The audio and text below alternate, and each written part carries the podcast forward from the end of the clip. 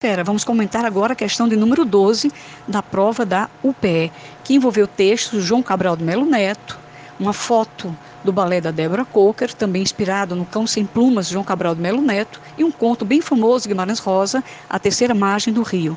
Você deve ter observado de cara que esse regionalismo em Guimarães Rosa não é do nordestino, é do sertanejo, e é um regionalismo estilizado, bonito, nada de ingênuo, de superficial, como foi colocado aqui na questão é, 12, letra A. Então não poderia ser essa letra, não é?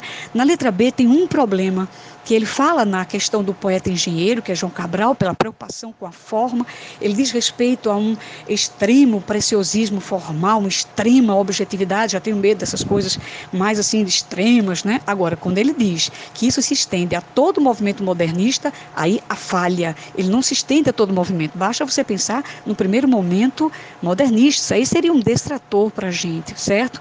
É, João Cabral está em sintonia, sim, né, com é, o texto da Débora Coco, melhor, está em sintonia com o texto do João Cabral de Melo Neto, não é porque é uma foto, não é porque está estática, nada disso, né? Há uma representação simbólica, sim, do cão sem plumas. Então, restaria como alternativa resposta mais ajustada a letra E, que diz respeito ao narrador personagem, no conto A Terceira Margem do Rio, é verdade, é o filho, né?